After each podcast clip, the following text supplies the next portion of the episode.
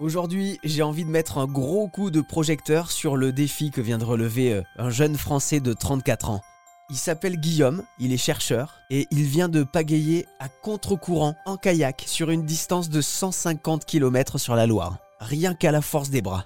Un véritable défi et un exploit sportif, mais aussi une aventure euh, qui avait pour but d'attirer l'attention et les financements. Parce qu'avec l'argent récolté, Guillaume euh, pourra peut-être financer un brevet pour un traitement contre la maladie de Parkinson, une maladie dont il est lui-même atteint. Dans une interview dans la presse, Guillaume il explique que pagayer à contre-courant revient un petit peu à lutter contre quelque chose qui progresse inexorablement, ce qui est le cas d'une maladie neurodégénérative.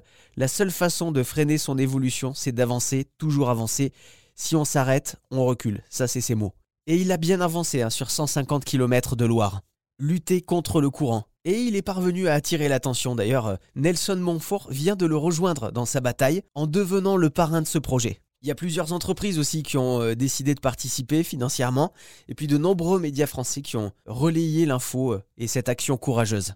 Et on ne sait jamais, hein, le traitement qu'il est en train euh, d'inventer et de mettre au point, Guillaume, c'est peut-être le traitement de demain contre la maladie de Parkinson.